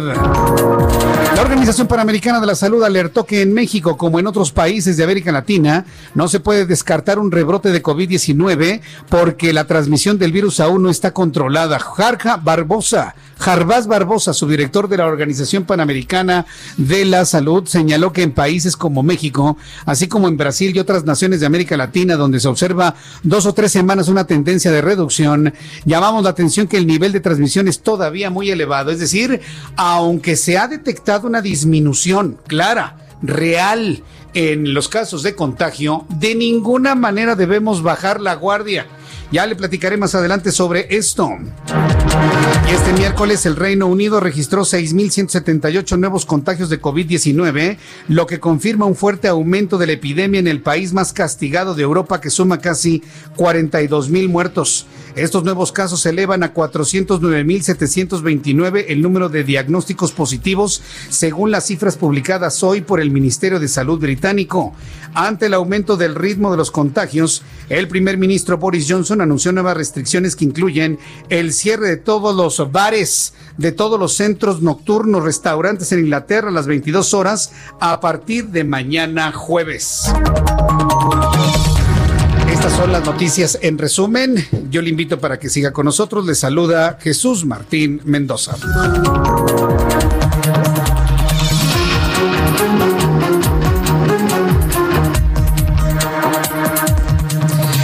Son en este momento las 6 de la tarde, las 7 de la noche con 3 minutos, las 19 horas con 3 minutos hora del centro de la República Mexicana. Bien, pues quiero decirle a nuestros amigos que nos están viendo a través de YouTube que se congeló un poco la, la, la transmisión. Y estoy en este momento iniciando otra transmisión para que vayan ustedes a YouTube en unos instantes. Eh, nada más denme, por favor, unos cuantos minutos para poder reiniciarla en otra transmisión completamente distinta, porque estoy utilizando otro dispositivo completamente distinto. Así que esté usted muy pendiente. En unos instantes vamos a iniciar nuevamente esta transmisión a través de YouTube, pero a través de la radio, a través de las emisoras del Heraldo Radio en toda la República Mexicana puede usted eh, escucharnos en este momento. Estamos ya listos transmitiendo nuevamente a través de YouTube en el canal Jesús Martín MX, en una transmisión completamente nueva para que se traslade de la otra a la nueva que tenemos actualmente. Bien, vamos a entrar en contacto con quién, Orlando. Con Daniel Magaña. Daniel Magaña, nuestro compañero reportero urbano. Adelante, Daniel. ¿En qué zona del Valle de México te encuentras? Adelante, te escuchamos. ¿Qué tal, Jesús Martín? Ahora información vehicular de la zona del eje central. Fíjate que a lo largo de todo el día, aparte también de la tarde, se han estado manifestando profesores del estado de Guerrero que piden se investigue, pues algunos líderes sindicales, funcionarios de la Secretaría pues de Educación de Guerrero por la creación de plazas eh, pues sin techo financiero. Ellos han estado bloqueando intermitentemente la zona del eje central Lázaro Cárdenas, a la altura de la calle de República de Uruguay. Eso ha generado rezagos viales. En este momento se han replegado, continúan las mesas de negociaciones, pero bueno, pues de no tener una respuesta eh, favorable, pues volverán a pues continuar con estos bloqueos, así que pues hay que tener en cuenta este bloqueo en la zona del eje central Lázaro Cárdenas, si bien ahorita se retiraron, si hay algunas afectaciones, quien avanza de la zona también del viaducto y utiliza esta vía para trasladarse hacia la zona de Tlatelolco a partir precisamente pues de esta zona de la calle de Donceles, pues ya el avance mejora incluso de manera ágil para trasladarse hacia el eje 1 norte. El reporte Jesús Martín. Muy buenas noches. Muchas gracias por la información, Daniel. Continuamos atentos. Ah, continuamos atentos. Vamos con nuestro compañero Gerardo Galicia en otro punto del Valle de México. Adelante, Gerardo. Seguimos muy atentos de lo que ocurre en el corazón de la ciudad, Jesús Martín, justo en el Zócalo, donde continúan esta serie de gritos en favor y en contra del presidente de la República, Andrés Manuel López Obrador, y esto ha obligado a que los elementos de la policía capitalina comiencen a formar una fila mucho más eh, vistosa y a separar ambos bandos. Eh, hablamos del, del frente anti-AMLO y los antifrena que se dan cita justo en este punto, circuito del Zócalo, muy cerca de la calle 5 de Mayo. Por fortuna, todo queda en gritos, no hemos tenido ningunos golpes, ningún enfrentamiento y también mencionar que queda completamente cerrado el circuito del Zócalo, no pueden entrar vehículos hasta este punto, tampoco personas, el único acceso que queda abierto es el que está por la calle 5 de Mayo y estábamos hasta hace algunos momentos recorriendo parte de la calle de Palma para quienes se dirigen hacia la zona de la calle de Venustiano Carranza y tenemos un avance aceptable toda vez que ya muchos negocios han cerrado, la calle de Palma ya presenta un avance bastante, bastante favorable. Por lo pronto, el deporte seguimos muy, muy pendientes. Muchas gracias por la información, Gerardo. Hasta luego. Hasta luego, que te ve muy bien nuestro compañero Gerardo Galicia. Todos nuestros compañeros eh, reporteros, todos nuestros compañeros reporteros informándole por dónde sí y por dónde no deben circular. Bien, cuando son en este momento ya las, eh, seis, las 7 de la noche con 6 minutos hora del centro de la República Mexicana, tenemos aquí en Orlando, me dijiste. Estamos en contacto con Gerardo Suárez, reportero del Heraldo Media Group, y es que el Instituto Mexicano del Seguro Social ha reportado un exceso de 40 mil muertes en lo que va del año por esta enfermedad COVID-19. Adelante, Gerardo. Hola, muy buenas tardes, Jesús Martín. El Instituto Mexicano del Seguro Social reportó un exceso de 40 mil defunciones entre sus pacientes en lo que va del año y la mayoría son atribuibles al COVID-19. De acuerdo con estimaciones del Seguro Social, de enero a la fecha se esperaban cerca de 107 mil defunciones por distintas causas, pero ya se contabilizan 147 mil. En conferencia, el director de prestaciones médicas del Seguro Social, Víctor Hugo Borja, explicó que la institución realiza un estudio continuo sobre el aumento de las muertes de los derechohabientes, sobre todo a partir de marzo, cuando empezó la dispersión de la epidemia, y se ha observado cómo los, cómo los decesos rebasaron los pronósticos a causa del COVID. Escuchemos al funcionario del IMSS. Adelante, Gerardo, no tenemos tu audio. Entonces, coméntanos tú qué fue lo que dijo, por lo favor. Que explicaba, sí, lo que explicaba el director de prestaciones médicas del IMSS, Víctor Hugo Borja, es que el exceso de mortalidad se debe hasta el 95% al COVID-19. Así que de estas 40 mil muertes, pues prácticamente todas se estarían atribuyendo a este coronavirus. Y estos datos fueron revelados durante la presentación del plan del Seguro Social para atender los padecimientos distintos del coronavirus que se habían quedado rezagados en los pasados meses. Hasta ahora, más de 400 clínicas y 38 hospitales en 12 entidades del país empezaron a reactivar servicios como consultas de especialidades y cirugías programadas desde el 1 de septiembre. Y bueno, esto es muy importante porque de enero a agosto las consultas de especialidades disminuyeron 44% en comparación con el mismo periodo del año pasado. Y algo similar ocurrió con las cirugías programadas que disminuyeron 40%. Este es mi reporte, Jesús Martín. Muchas gracias por la información, Gerardo. Gracias a ustedes, buena tarde. Ah, hasta luego, que te vaya muy bien. Bueno, pues entonces ya de alguna manera haciendo los arqueos, haciendo los balances, evidentemente hay este tipo de situaciones que se comentan. 40 mil muertes por COVID, pero en realidad, mire, la cifra, que por cierto al ratito vamos a tener la actualización de números de COVID, ya está por arriba de los 73 mil. Y es mucho mayor, según investigadores y analistas totalmente independientes, podría ser completamente del doble. Con los datos que tiene la Secretaría de Salud, vamos a rebasar los 100 mil muertos en, el mes de diciembre, posiblemente llegar a 120 mil a este ritmo y sobre todo si tomamos en cuenta el contagio. Vienen más información que le tengo esta tarde, ya cuando el reloj eh, a esta hora de la tarde marca las 7 de la noche con 10 minutos hora del centro de la República Mexicana. Quiero decir a nuestros amigos en todo el país, en toda la República Mexicana, que ya estamos nuevamente a través de YouTube, en el canal Jesús Martín MX. Aquí nos saludamos, ya hay varias personas que ya nos están diciendo, ya estamos de regreso, ya levantando la mano de presentes, ya estamos nuevamente en una transmisión nueva a través de nuestro canal de YouTube. En las noticias del día de hoy, de lo que destaca sin duda alguna es esto que ha eh, informado o ha encontrado, pero vamos a ir analizándolo con detalle, ¿no? Lo que ha encontrado el Servicio de Administración Tributaria. Raquel Buenrostro, quien es la titular del SAT, del Sistema de Administración Tributaria, lo que podríamos considerar el, la Lolita Dolores de Cabeza para los contribuyentes, informó que la administración de los expresidentes Felipe Calderón y Enrique Peña Nieto se condonaron 413 mil 258 millones de pesos en impuestos a 146 mil 724 contribuyentes. De entrada usted dice, ¿cómo es posible? Pero qué rateros, ¿por qué les escondo? Ahorita espéreme tantito. Hay jiribilla en la nota, ¿eh? Hay jiribilla. La funcionaria federal indicó que del importe condonado, 348.877 millones de pesos corresponden a contribuyentes de la iniciativa privada, mientras que 64.381 millones de pesos corresponden a instituciones a nivel federal, estatal y municipal. Esto fue lo que dijo la responsable del Servicio de Administración Tributaria. En las dos administraciones pasadas tan solo se condonaron 413 mil millones de pesos. Para esto se reformó el año pasado el artículo 28 constitucional, donde explícitamente se prohibieron, con la, me voy a permitir leerlo, que dice, en los Estados Unidos mexicanos quedan prohibidos los monopolios, las prácticas monopólicas, los estancos, las condonaciones de impuestos y las exenciones de impuestos en los términos de la ley. Con esto se esto es, esto es lo que dijo la, la responsable del Servicio de Administración Tributaria. ¿Sabe cuál es la parte que no me gusta? O sea, está bien que se diga, se, se perdonaron impuestos, pero no han dicho por qué. ¿Por qué? Sí, y, y, esto es muy importante. Hay una serie de programas tributarios para condonación, disminución de impuestos, pero ¿por qué? ¿Alguien sabe por qué? A ver, que alguien levante la mano.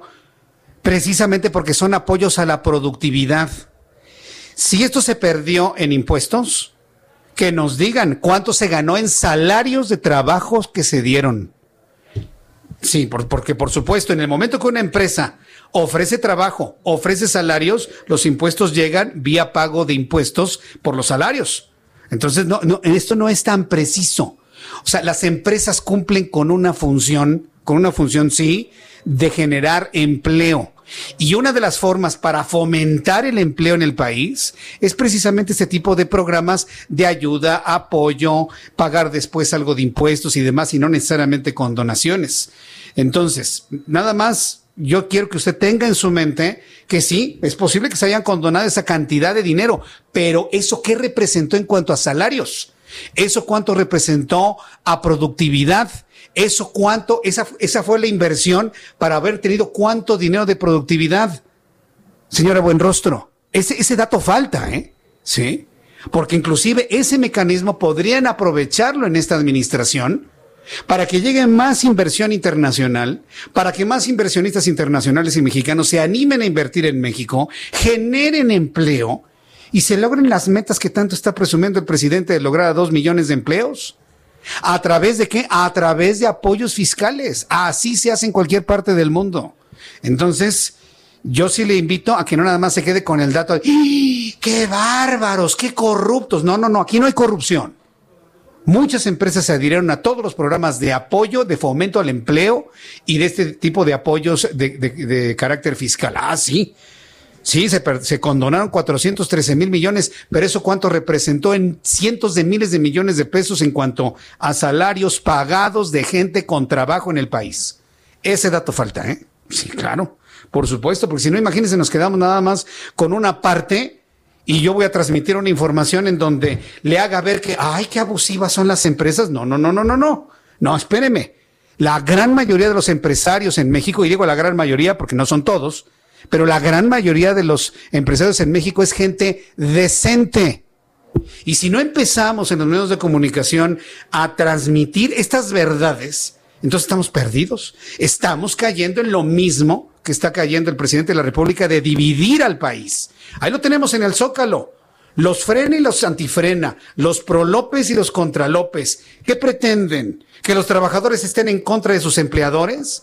¿Y que sus empleadores estén en contra de sus empleados?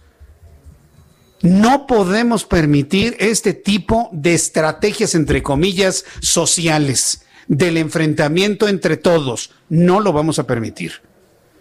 Y si alguna de estas empresas tiene que pagar sus impuestos, que se los cobren y que ellos paguen.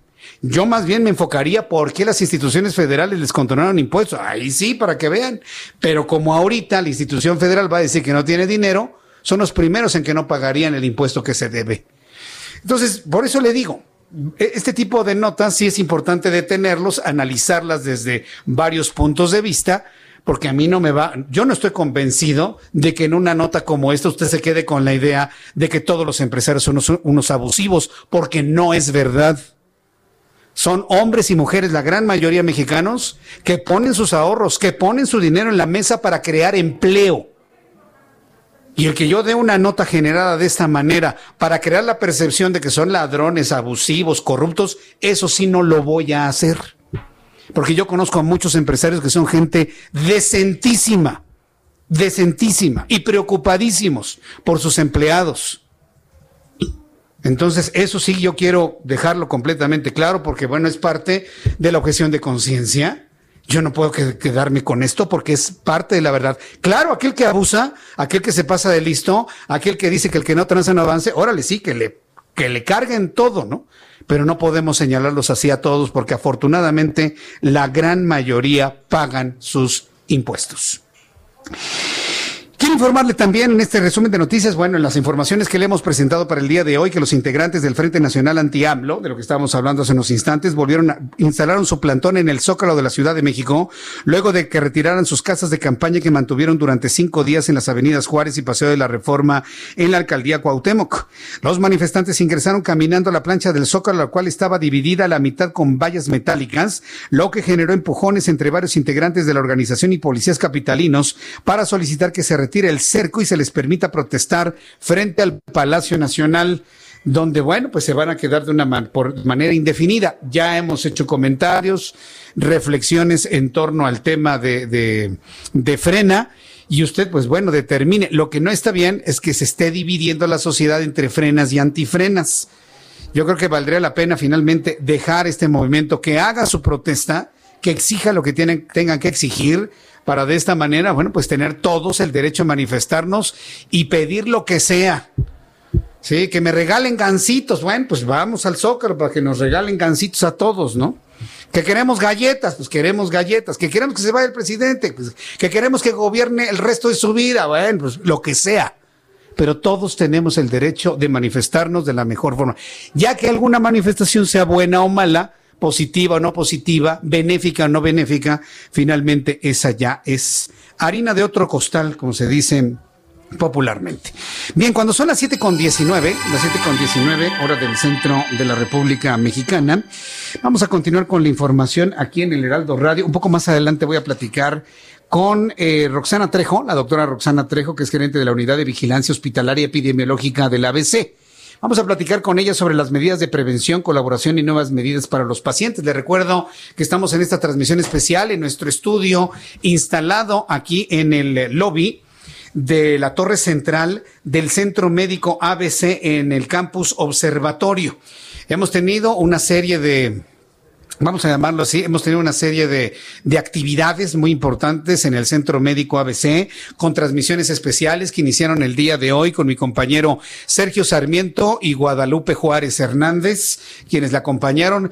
Mi, compañero Javier Solórzano, quien estuvo de 4 a 6 aquí en estas mismas instalaciones, su servidor de 6 de la tarde a 8 de la noche, pues mostrando al público, mostrando a nuestra audiencia en toda la República Mexicana, pues ¿Cómo, ¿Cómo lo han hecho aquí en este centro médico?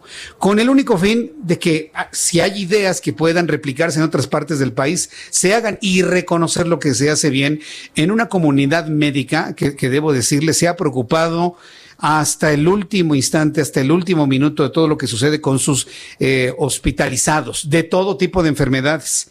Si usted no lo escuchó, hace unos instantes conversé con el doctor Diego Angulo, quien es miembro del cuerpo médico de este centro médico ABC, y nos dio una importante noticia. Aquí en el Centro Médico ABC, que tiene precisamente dos áreas acondicionadas para atender a pacientes de COVID, ha disminuido, me dijo, de manera considerable, no tenía el dato duro específico, pero ha disminuido de manera considerable la cantidad de casos que de COVID han llegado a este centro médico. Eh, dice que ellos han notado una disminución, que ya no llegan tantas personas y esto ha permitido que se amplíe la posibilidad de atender a otros pacientes de otras enfermedades en este centro médico. Y esto responde mucho a las dudas y a las preguntas que han tenido algunos de nuestros amigos a través de las redes sociales para saber si, pues en México, en algún hospital se siguen atendiendo otras enfermedades. ¿Qué pasa con los enfermos cardiovasculares? ¿Qué pasa con los accidentados, por ejemplo? ¿Qué pasa con los diabéticos? ¿Qué pasa con las enfermedades asociadas a la obesidad? ¿Se están atendiendo? La respuesta es sí se siguen atendiendo, no todo es COVID. Y mire, pues afortunadamente hemos estado viviendo unas semanas donde hay una disminución importante, considerable en los casos de contagios. Pero la Organización Mundial de la Salud, la Organización Panamericana de la Salud están advirtiendo del enorme riesgo del enorme riesgo de ir hacia un proceso de, eh, de, rebrote en México. Hoy, por ejemplo, se sabe a nivel internacional, hoy se conoce a nivel internacional que, por ejemplo, España tuvo en las últimas 24 horas 11 mil, 11 mil contagiados, 11 mil contagiados de COVID-19 en España, 11 mil. ¿Cuál ha sido la tendencia en México de entre 4 mil y 5 mil diarios? Es decir, Estamos hablando de más, poco más del doble en España. Eso aquí y en China es un rebrote de COVID-19. Ya que le estoy hablando de esto, le informo cómo están los datos al día de hoy de transmitidos por COVID-19. Y mira que digo transmitidos, porque no necesariamente todas las personas con COVID están manifestando las enfermedades. Mire, tenemos al día de hoy, ahorita le doy los datos de diferencia porque los estoy anotando en este momento. Personas transmitidas con COVID-19, 710.040 al día de hoy, según los datos que da a conocer la Secretaría de Salud. 710.040. Personas fallecidas, 74.949. 74.949 personas. Eh, tenemos en este momento, bueno, las, las, diferencias son las siguientes. De ayer al día de hoy se han contagiado 4.786, mientras en España se registraron 11.000 en México son 4.786. Diferencia de defunciones de ayer al día de hoy, 601 personas fallecidas. Sigue siendo un número importante si lo comparamos con las tendencias a nivel internacional. Entonces, si tenemos 74.949 personas mexicanos fallecidos, pues podemos entonces informarle a usted que el índice de letalidad pues se mantiene prácticamente igual que ayer.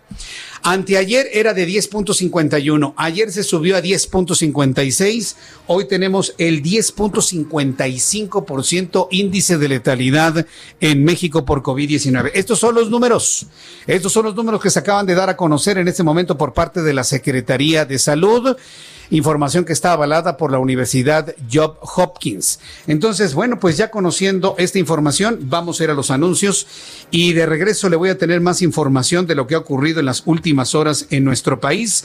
Vamos a tener una actualización de lo que sucede en el Zócalo con nuestros compañeros reporteros urbanos. Le voy a informar todo lo que ha dicho el gobernador del estado de Chihuahua, Javier Corral, que ha denunciado que fuerzas federales dejan la seguridad de Chihuahua en represalia por el conflicto del agua. Y parece que esto no se entiende, se ve como un asunto entre Chihuahua y Texas y no, es un asunto entre México y Estados Unidos. Regresaré con esto después de los anuncios. Envíeme su mensaje vía Twitter, arroba Jesús Martín MX y a través de YouTube, Jesús Martín MX. Jesús Martín Mendoza con las noticias de la tarde por Heraldo Radio, una estación de Heraldo Media Group. Escucha la H, Heraldo Radio.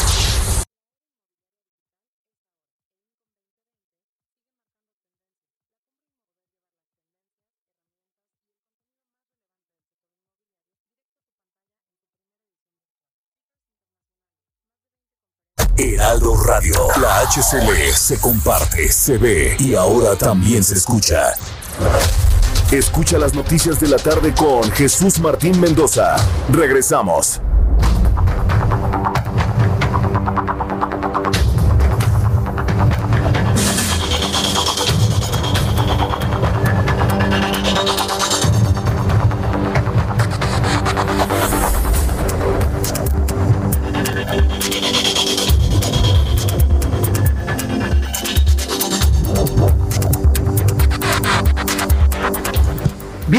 Con información en Heraldo Radio, son las siete y media, las 19 horas con 30 minutos, hora del centro de la República Mexicana.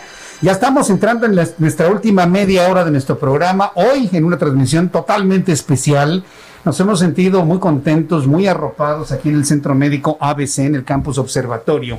Sobre todo porque hemos sido testigos de cómo las cosas en México se pueden hacer bien en uno de los momentos más críticos, en una de las crisis más impensables que ha vivido la humanidad y por supuesto nuestro país, una pandemia que jamás nos hubiésemos imaginado que llegara a estos niveles. Antes de ir a los mensajes comerciales, ya le platicaba los, los niveles, o bueno, los datos de COVID, cuántas personas están transmitidas, cuántos contagiados al día de hoy. Le doy rápidamente los números para quien nos está sintonizando en este momento. 710.040 mexicanos con COVID, se sumaron de ayer a hoy 4.786. Número de mexicanos fallecidos por COVID, 74.000.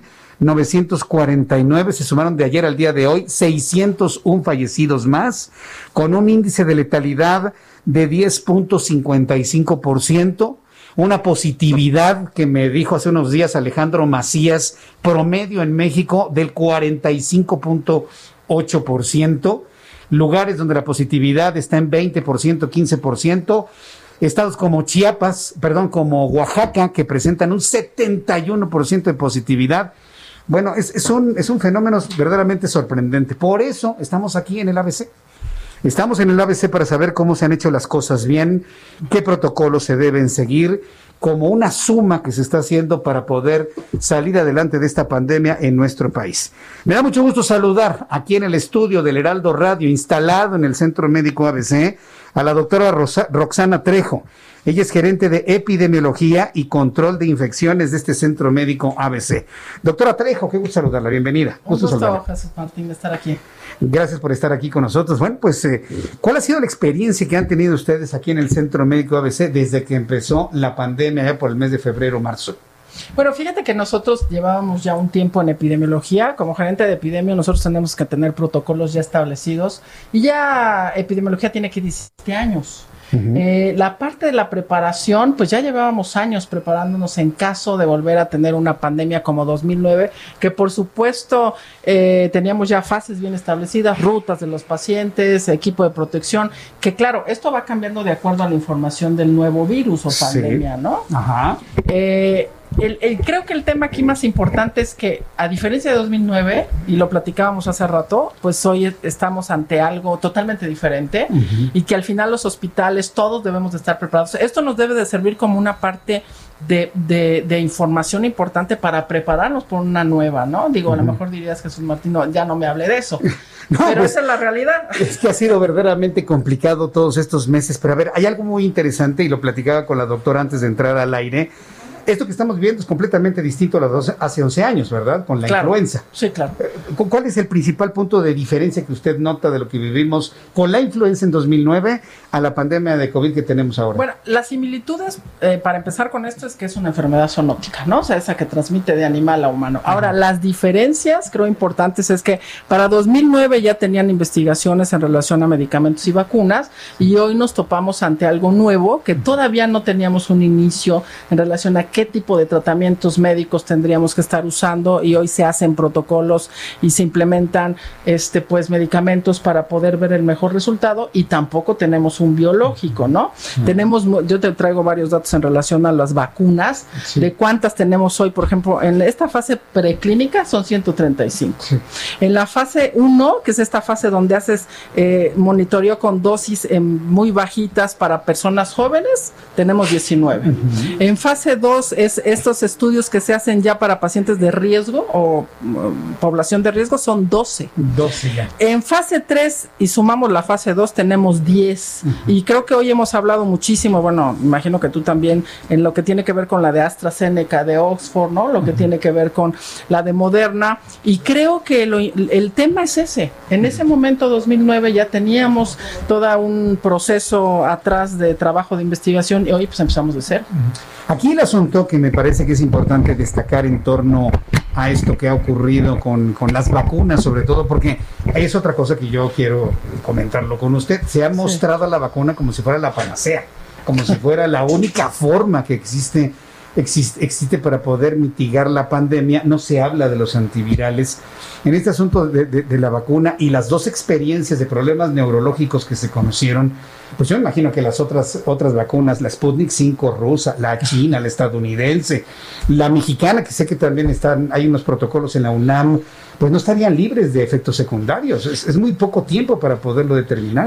El, tema es ese, que estamos a marchas forzadas reduciendo el tiempo normal de una investigación en vacunas, ¿no? Mucho por la mira de disminuir este, la eh, población que puede estar en riesgo y por supuesto que hay efectos secundarios que pueden estar tanto en su proceso de producción, ¿no? Como los eh, mismos ayudantes que necesitan para que el sistema inmunológico lo detecte y esto nos pueda producir algún efecto secundario. Pero por eso creo que la transparencia que ha existido, al menos en esta, en Oxford, muy claro, en decir, hemos tenido uno sí relacionado y otro probable, que no tenemos esta relación clara, pero que ahí se encuentra. Creo que la claridad es importante ahora. Creo que hay otro tema. Tenemos hoy en el mundo un grupo de, de, población no vacunal, que aunque tengamos una vacuna, no va a querer vacunarse. Entonces, creo que las medidas preventivas también hay que incentivarlas fuera de la vacuna. Sí, ahora va a haber personas que prefieran ir a la protección indirecta por otras personas que se vacunen. Y, por ejemplo, yo en lo personal, a mí siento cierto temor de poderme vacunar contra el COVID-19, sobre todo por los efectos que hemos conocido. Platicamos hoy con Ernesto Herrera, que es el mexicano español que se vacunó, que recibió la experimentación allá. Y este, bueno, él estaba muy contento, ¿no?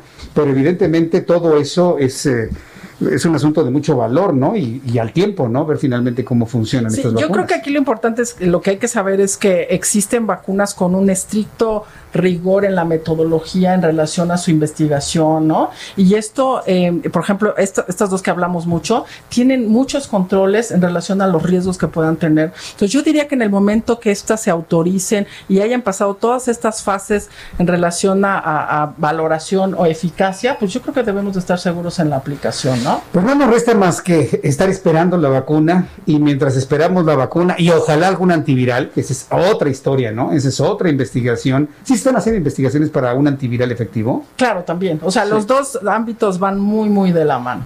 Mientras esperamos el resultado positivo tanto de vacuna como antiviral, pues nosotros a cuidarnos, ¿no? Utiliza el cubrebocas, lavarnos las manos, y aquí es a donde quiero ir a los protocolos que han aplicado en el Centro Médico ABC. ¿Cómo ha sido esta experiencia? E, ¿Estos protocolos los han mantenido la comunidad médica de aquí libres de COVID-19, podríamos decirlo así? Te de decir que la, la, realidad es que esta implementación de las medidas de mitigación que ya te platicaron en todo el día, ¿no? Nuestros directivos, son medidas que llevamos años trabajando, ¿no? Y hoy lo único que hicimos fue que ante la contingencia, tener bien claras las rutas y la verdad es que la participación de los médicos tratantes de nuestro staff médico ha sido muy buena. Este, hemos tenido muy buena comunicación, les hemos dado información valiosa para que ellos puedan seguir con su práctica médica, porque creo que algo importante, este Jesús Martín, es que eh, esa connotación que se dio a ciertos hospitales que atendemos pacientes con enfermedades infecciosas de SARS, le dio una connotación como de no venga usted aquí. Cuando te de decir que en el ABC lo que implementamos fueron áreas cerradas para estos pacientes y tú podías transitar por las diferentes áreas sin ningún riesgo, como hoy hiciste, me comentabas, en una pequeña espacio. Un pequeño recorrido que hice. Entonces, las medidas que implementamos era poder contener a, estos pacientes que necesitan nuestra atención para permitir que los demás pacientes que no vienen por esta enfermedad se puedan atender. Y creo que es un tema y es un mensaje que hoy debemos de impulsar, en que al inicio se decía mucho, no vaya usted al médico, no solamente que tenga un cuadro, hoy hay que decir, si usted se siente mal, acuda a su médico, es importante que se trate. Y aquí en el ABC hoy lo que estamos haciendo es este, empezar a tener eh, una zona más específica contenida en donde no hay ningún riesgo si nuestros pacientes andan deambulando por otra área dentro del ABC. Ahora, eh, hay que reconocer una cosa, la percepción de la ciudadanía, la percepción en general, es que es muy diferente hablar de un, de un centro médico privado a un centro médico público. Yo he conocido muchas personas que a través de las redes sociales me han dicho, Jesús Martín, yo no voy a parar un hospital porque ahí me muero, porque hay muchas infecciones, porque está el COVID, porque ahí me van a dejar morir.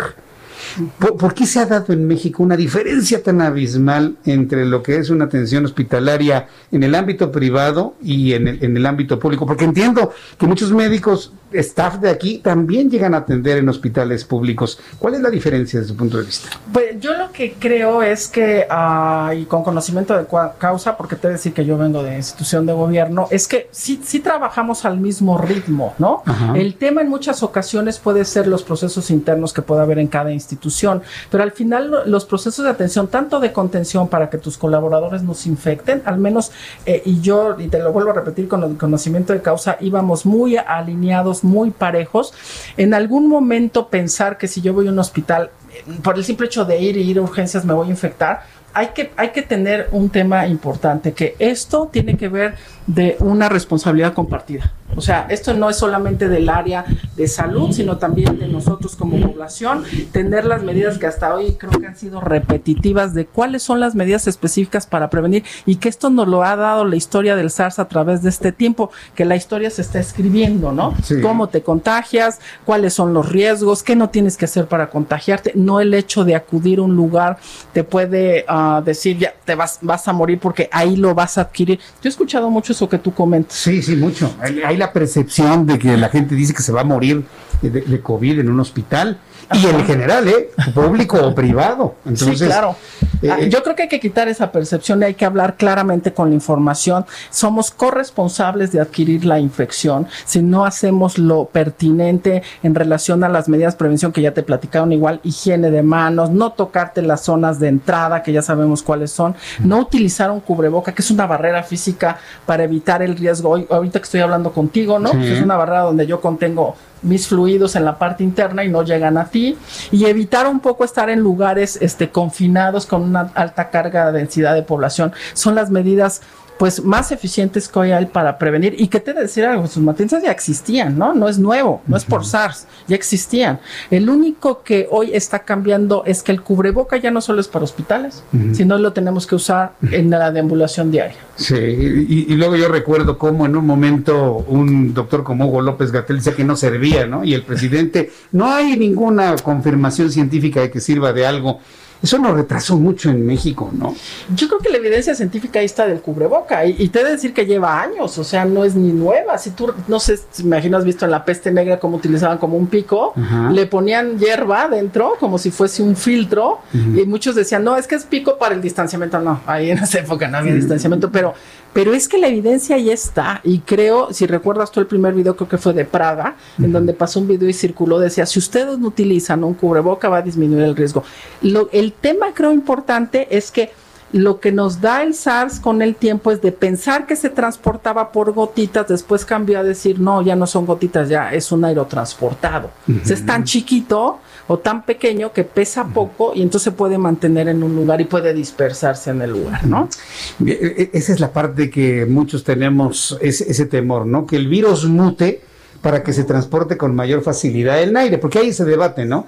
De que si es en aire, pero nada más a dos metros, si es en aire a tres metros, pero ¿qué tal si prevalece por horas, por días en el aire de un lugar? No sé si viste un, artículo muy interesante de un restaurante en donde se encontraban unos comensales en una zona con un sistema de ventilación y había una recirculación del aire porque pues no usas filtros, ¿no? Se observó una mayor, en, ese grupo de mesas, casos por esta recirculación del aire y en el otro lado no. Y el doctor Macías, este, que le mando un saludo, se me escucha, porque aparte es mi amigo, este, eh, muy claramente lo decía, o sea, hoy significa que eh, sí hay que tener distanciamiento, pero no solamente el distanciamiento es el que hay que hacer, hay que tener esta barrera que es la mejor manera para proteger y hay que evitar estar en lugares cerrados. Hay que permitir la circulación del aire, como decían las abuelitas Este, Los médicos siempre han dicho, cuando hay un enfermo de gripe, hay que abrir las ventanas y que circule el aire y hacemos en México todo lo contrario. Ahí no le vaya a dar un frío, no le vaya a dar un aire, ahí no se vaya a enfermar más. No, no, yo creo que hoy regresamos a lo que antes se, se pues decía, ¿no? Y pero con conocimiento de causa. Vaya, pues la experiencia aquí en el Centro Médico ABC ha sido extraordinaria, ¿no? ¿Qué, es lo que hacen? ¿Qué es lo que hacen ustedes cuando conocen de un, de un caso de COVID? Que se confirma que llegó un paciente con COVID-19. ¿Qué se activa en el Centro Médico ABC? Eh, Lo primero que ha- ocurrió desde el inicio es que colocamos un área específica, Ajá. así solita, donde atendíamos todos los que tenían estos signos y síntomas de su momento que después fueron cambiando y no combinábamos los que venían por un dolor abdominal, por un dolor de oído, por un dolor cardíaco, ¿no? Eh, y bueno, llegaban a esa zona, ahí se revisa por un equipo médico especializado, se toman las muestras necesarias, este se espera el proceso que es muy rápido en relación a la toma de muestra y si es necesario el paciente necesita hospitalización en base a, la evaluación del triage, que es el filtro, en base a la evaluación clínica de los médicos, se manda a un área de hospitalización para su atención.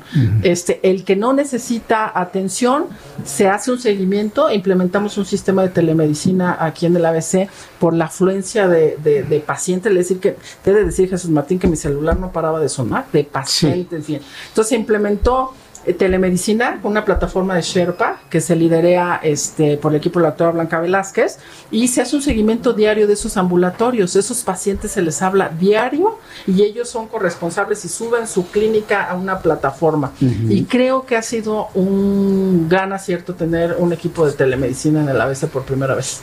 Pues Roxana Trejo, doctora Roxana Trejo, yo le quiero agradecer mucho el que nos hayan recibido aquí en el Centro Médico ABC, la hospitalidad que nos han mostrado, el compartirnos cómo lo han hecho, desde mi punto de vista, cómo lo han hecho bien. Porque esa es la idea, ¿no? Que conozcamos estos protocolos, que sean inspiración para otras instituciones y estemos cada vez mejor preparados para enfrentar esta pandemia que, como hemos visto en los números, ha bajado tantito, pero sigue siendo todavía importante, ¿no? Los números que están nos reportando. mantenemos en una meseta, diría yo, ¿no? Mm, Este, nos mantenemos en una meseta ya en semáforo epidemiológico este naranja, pero sí estamos en una meseta. Por eso es bien importante que tus radioescuchas este, implementen las medidas de prevención para que esto se mantenga, porque lo vuelvo a repetir, esto es, esto es un eh, dar del sistema de salud, pero también de nosotros como población. Y gracias por que somos este, muy buenos en lo que hacemos. La verdad es que a mí me fascina la parte epidemiológica. Muy bien. Eh, creo que dimos buenos resultados, esto no ha terminado y pues seguiremos trabajando y apoyando a quien guste que apoyemos. Doctora Roxana Trejo, ha sido un gusto tenerla aquí en este estudio instalado en su casa, en el Centro Médico ABC. Muchas No, gracias, casa. doctora. Gracias. Que le vaya muy bien. Es la doctora Roxana Trejo, gerente de epidemiología y control de infecciones del Centro Médico ABC. Un- Una charla bastante amena y que la verdad agradezco muchísimo. Cuando son las 7 con 47 y en 13 minutos van a ser las 8 de la noche, ya, ya vamos a las 8 de la noche. Me da mucho gusto saludar a través de la línea telefónica a Mariano Riva Palacio, periodista, colaborador del Heraldo Radio. Mi querido Mariano, gusto en saludarte, bienvenido. ¿Cómo estás, Jesús Martín? Muy buenas tardes a todos, buenas tardes amigos del Heraldo Radio. Te tengo un dato revelador que quiero compartir contigo y con la audiencia de tu programa en tiempos de pandemia precisamente. Escucha el siguiente dato, Jesús. Por cada 10 matrimonios que se celebran en la actualidad, tan solo en la Ciudad de México se registran cuatro divorcios. Cifra, escucha también el siguiente dato, que podría incrementarse el próximo año, dicen los especialistas, derivado del confinamiento por el COVID-19. Esos datos son de un estudio de la Facultad de Derecho de la UNAM. Según la catedrática Alejandra Macías Estrella, del 2004 al 2018, hubo un incremento significativo al pasar de 5.436 divorcios a 13.968, tan solo los de tipo administrativo, mientras que los casos judiciales pasaron, también escucha este dato Jesús Martín, de 16.000 divorcios a 121.636 en el mismo periodo. Así que es importante recordar que en la capital del país los divorcios se dividen en dos, administrativo y judicial, que a su vez se subdividen en unilateral y bilateral. Eso es porque en el 2008 Jesús se realizaron reformas en materia de divorcio judicial, cuyo antecedente fue el artículo 86 de la Ley 30 del Código Civil, en el cual se indica que para solicitar un divorcio judicial se debe establecer un convenio con el consentimiento de los dos, de ambas partes, que puede ser presentado por los dos o por uno,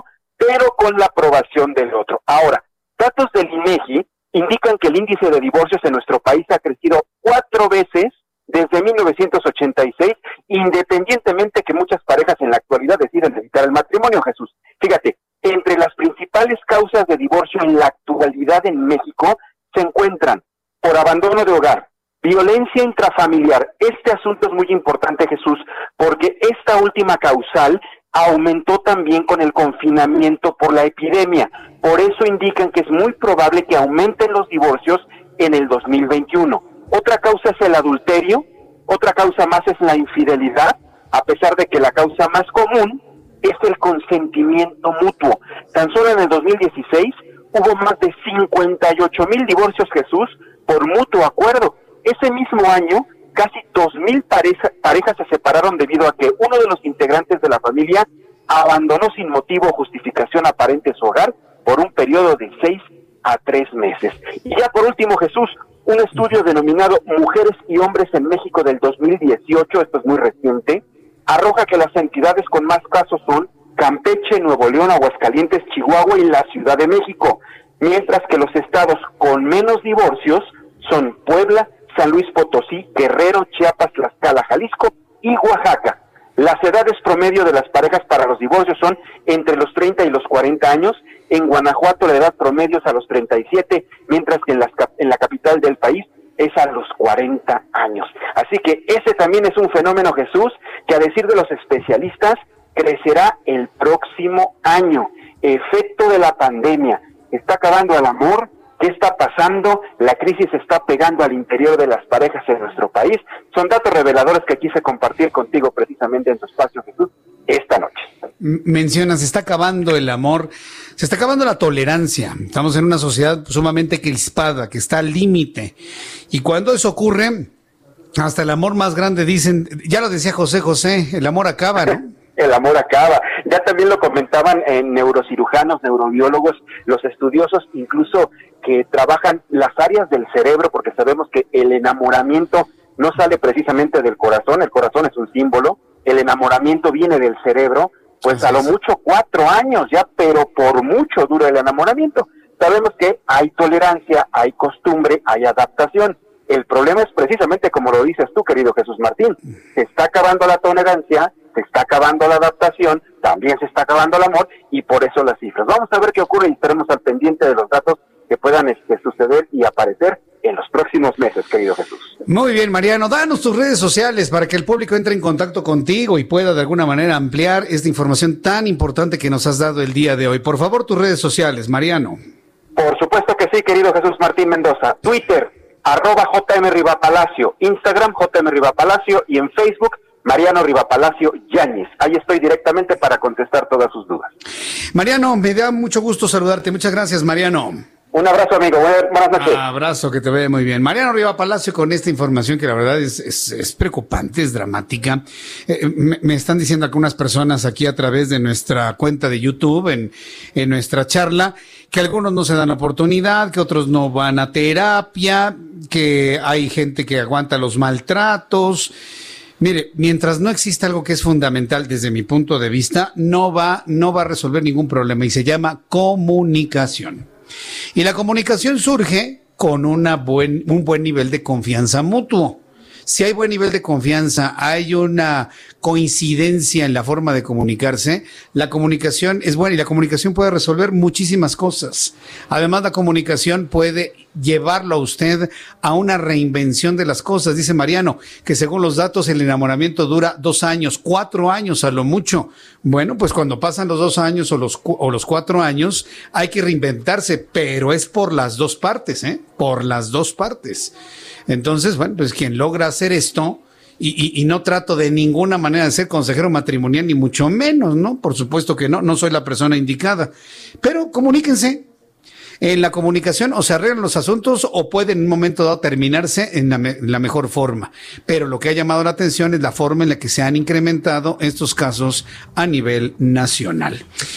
Bien, ya nos vamos. Muchísimas gracias. Quiero agradecerle infinitamente al Centro Médico ABC a nombre del Heraldo de México, a, nombre, a nombre del Heraldo Media Group, el que nos hayan abierto sus puertas para poder tener esta gran experiencia de una institución hospitalaria, de un centro médico ABC que se ha convertido en ejemplo a nivel nacional Muchas gracias amigos del Centro Médico ABC. Nos han permitido hacer nuestro trabajo periodístico y conocer cómo se hacen las cosas en este lugar. A nombre de este gran equipo de profesionales de información, a usted que me escucha, le agradezco su atención y lo espero mañana a las 2 de la tarde por el canal 10, a las 2 por el 10, acuérdese, a las 2 por el 10 y a las 6 de la tarde, Heraldo Radio en toda la República Mexicana. Soy Jesús Martín Mendoza por su atención. Gracias y que tenga buenas noches. Esto fue las noticias de la tarde con Jesús Martín Mendoza. Heraldo Radio. La HCL se comparte, se ve y ahora también se escucha. Ever catch yourself eating the same flavorless dinner three days in a row? Dreaming of something better? Well, HelloFresh is your guilt-free dream come true, baby. It's me, Kiki Palmer. Let's wake up those taste buds with hot, juicy pecan-crusted chicken or garlic butter shrimp scampi. Mm. Hello Fresh. Stop dreaming of all the delicious possibilities and dig in at HelloFresh.com. Let's get this dinner party started.